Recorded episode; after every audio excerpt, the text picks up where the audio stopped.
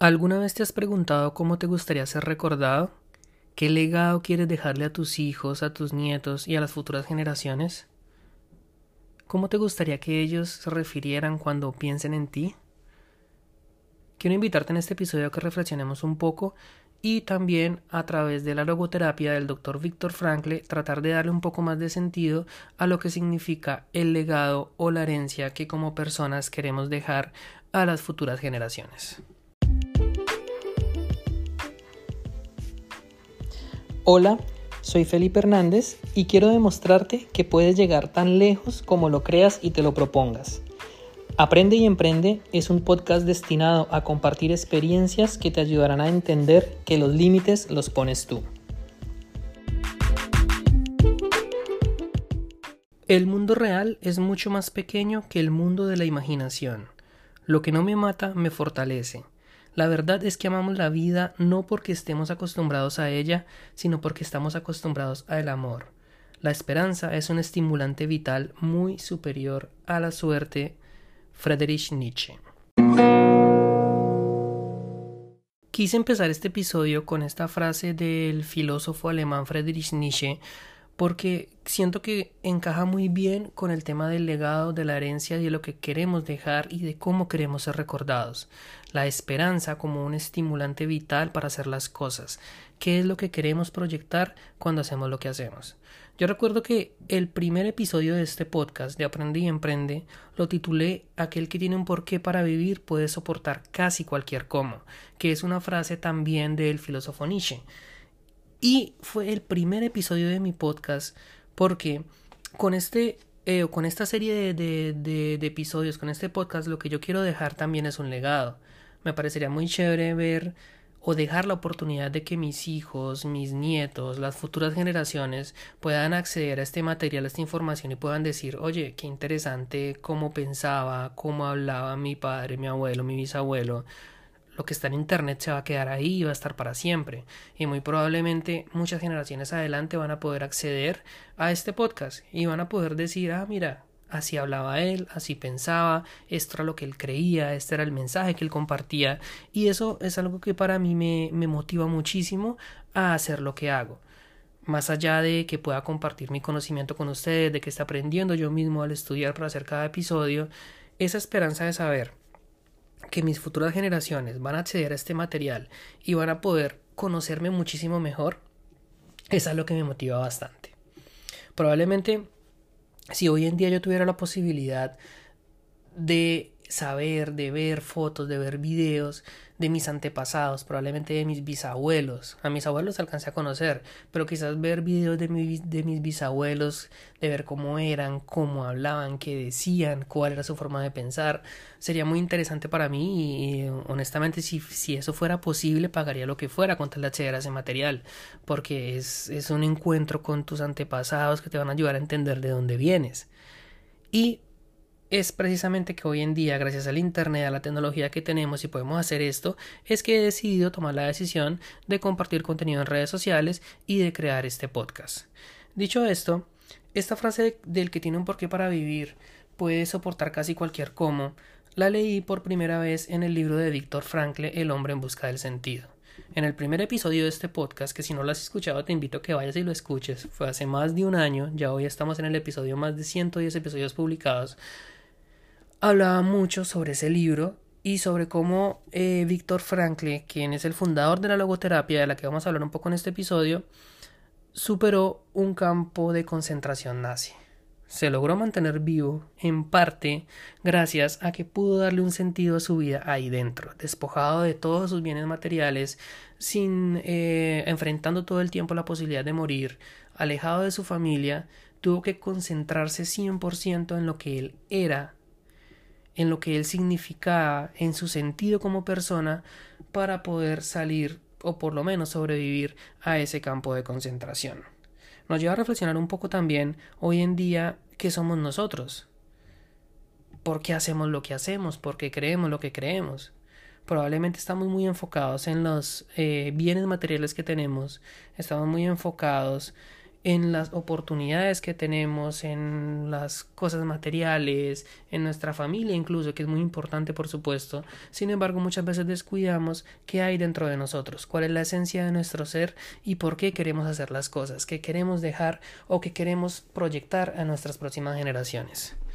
Dicho esto, en el episodio anterior hablamos bastante sobre el tema de la epigenética, intenté explicarles un poco cómo lo entendí yo y los invité por supuesto a que ustedes hagan su propia investigación, es un tema bastante complejo, es bastante nuevo, científicamente hablando no se ha desarrollado mucho, sin embargo ya hay muchos indicios de más o menos qué es lo que puede significar y nos ayuda también a entender cómo funciona el cuerpo humano.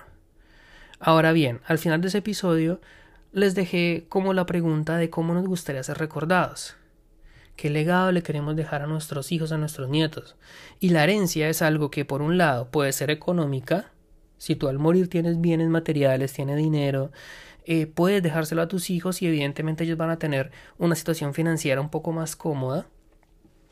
También puede ser en la parte en la parte física de salud. Si tú, por ejemplo, no te cuidaste muy mucho, desarrollaste enfermedades como obesidad, como cáncer, diabetes, tus hijos y tus nietos van a ser propensos también a tener ese tipo de enfermedades. Pero yendo todavía muchísimo más allá,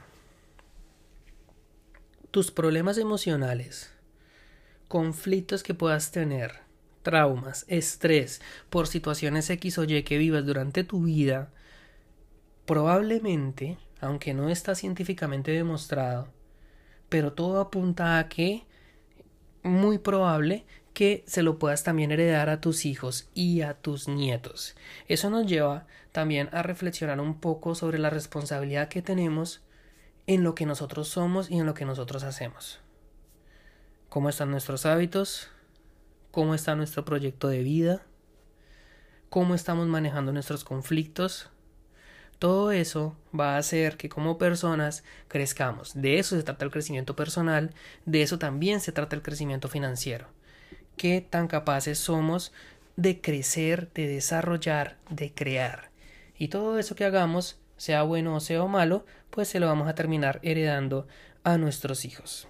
Quiero hablarles a continuación un poquito de la logoterapia, que fue desarrollada, como les dije, por el psiquiatra eh, Víctor Franklin. La logoterapia se enfoca básicamente en el ser. ¿Cuál es el sentido que tú le das a lo que haces? ¿Por qué haces lo que haces? Desde que somos niños queremos hacer algo para demostrar algo. Si empezamos a llorar es porque queremos llamar la atención de nuestra madre, porque probablemente tenemos hambre, siempre estamos buscando algo con todo lo que hagamos. Cuando empezamos a crecer, igual, porque vas al colegio, porque sacas buenas notas, probablemente la motivación es para que tu mamá no te regañe, puede ser, probablemente quieres sobresalir, probablemente tienes un espíritu de competencia que hace que quieras ser mejor que tus compañeros. Cuando vas a la universidad, ¿por qué escogiste la carrera que escogiste? ¿Qué estabas buscando con eso? ¿Por qué sigues estudiando? Después, ¿por qué vas a trabajar? ¿Por qué tienes una familia? Todas esas cosas que nosotros como seres humanos hacemos es persiguiendo algo darle un sentido a todo lo que hacemos. Y la logoterapia, bueno, es un tema ya más de psiquiatría en el que una persona que está deprimida, que sufre pues muchísimo estrés, que pueda intentar buscar algunas de las de las terapias que ofrece la logoterapia, sencillamente lo van a enfocar a qué es lo bueno de lo que te está pasando. ¿Qué es lo que estás persiguiendo o por qué debería ser así? Incluso cuando estás en un duelo por el fallecimiento de algún ser querido. Y esto lo escuché en una entrevista que le hicieron a Víctor Frankle. Él decía, ok, el señor perdió a su esposa, está en un estado de depresión porque ella falleció, y él lo invitaba a reflexionar qué pasaría si hubiera sido al revés. Si hubiera sido tú el que falleces, ella la que queda viva. Probablemente todo el dolor de la pérdida le hubiera quedado a ella. Hoy en día ella está en paz, ya falleció, no siente, ya no existe, está tranquila, sencillamente no está. Y tú le estás evitando todo ese sufrimiento a ella al quedarte tú en la vida.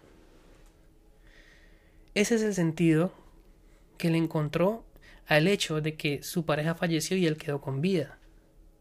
Y esto es una eh, filosofía, porque más que una terapia es algo un poquito más filosófico, que Víctor Frankl desarrolló en su, en el, al eh, ser víctima del campo de concentración. Estuvo más o menos cuatro años, si no me equivoco, donde perdió a su esposa, perdió a su familia, y antes de ir al campo de concentración tuvo la oportunidad de irse refugiado a Estados Unidos. Sin embargo, la rechazó. ¿Y por qué la rechazó? Porque él decía no tiene ningún sentido que yo huya y deje aquí en Austria, creo que era que vivía en Viena, a mis padres, a mis abuelos que seguramente van a fallecer porque ellos no podían salir del país. ¿Y cómo me sentiría yo en Estados Unidos, libre, fuera de la guerra, sabiendo que mis seres queridos sí se quedaron y probablemente perecieron? Él decidió quedarse porque tenía que estar con ellos, tenía que compartir con su familia y efectivamente la guerra encrudeció, terminó en un campo de concentración y ahí dentro, despojado de todos sus bienes materiales, de toda incluso podríamos decirlo eh, afrontando la muerte todos los días, siendo humillado constantemente, aún así encontraba un sentido y un propósito de estar vivo.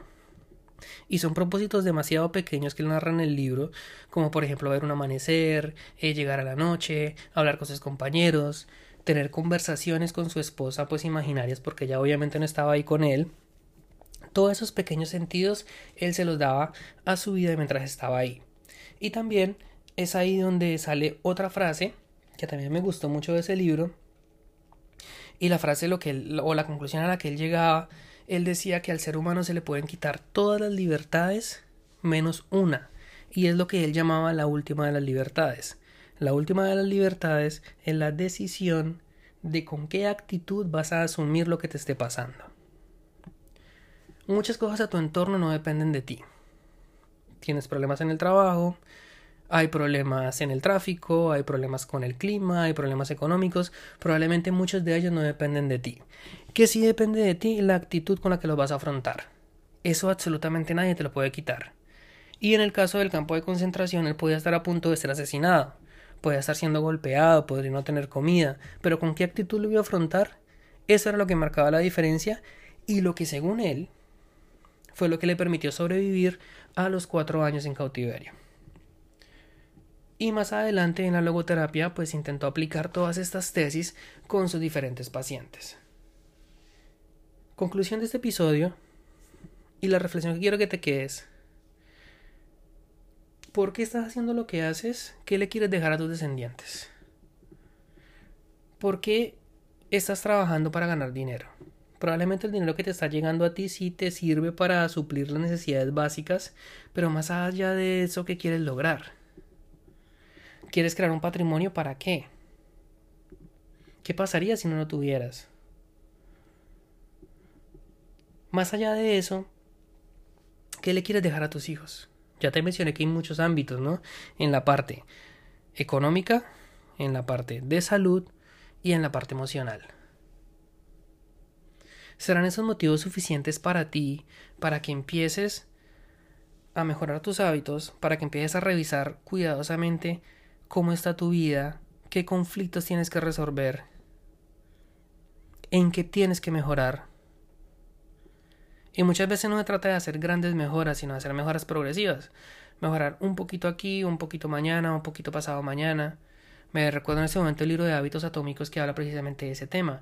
Hábitos atómicos, el átomo es la unidad más pequeña que existe en la materia. Bueno, de las más pequeñas, ya se, han ya se han encontrado unas más pequeñas que el átomo. Sin embargo, es tan diminuta que ni siquiera se puede percibir. Y un hábito tan pequeño, tan diminuto como un átomo, si lo empiezas a acumular día tras día, pues los resultados a largo plazo van a ser increíbles. Así que quiero despedirme de este episodio invitándote a reflexionar sobre cuál es el sentido de lo que estás haciendo o de lo que estás dejando de hacer.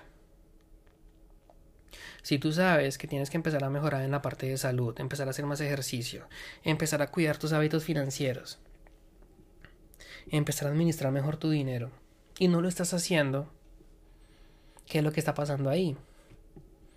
¿Qué estás dejando pasar? ¿Qué sentido le estás dando a tus actos? Es un tema sin duda que ya entramos en un campo muy filosófico, que por supuesto cada uno puede interpretar a su manera y darle los matices como quiera, y me gustaría mucho de vuelta que te unas a mi grupo de WhatsApp y me compartas por ahí lo que tú piensas. Y me digas, Felipe, en esto no estoy de acuerdo, en esto sí, o cómo lo pudiéramos implementar, porque seguramente como son temas interpretativos, todos vamos a tener interpretaciones diferentes, aplicaciones diferentes, y entramos en el campo de la filosofía que de vuelta es algo que no tiene fin. La paradoja del conocimiento busca respuestas encuentras cada vez más preguntas. Así que el solo hecho de empezar a pensar, de empezar a, a reflexionar sobre por qué hacemos lo que hacemos y qué queremos buscar o qué resultados estamos persiguiendo con nuestros actos, ya es un primer paso muy importante que nos va a llevar a seguir pensando y a seguir reflexionando de por qué hacemos lo que hacemos. Quiero invitarte a que compartas este episodio con familiares y amigos a los que tú creas que les pueda servir y no olvides que en la descripción de este episodio está el enlace para que te unas a mi comunidad de WhatsApp y como te digo, ahí son bienvenidos todos tus comentarios, dudas, inquietudes, reflexiones. También quiero invitarte a que me sigas en redes sociales como arroba aprende y emprende podcast. No siendo más, te envío un abrazo y nos vemos en el próximo episodio. Chao, chao.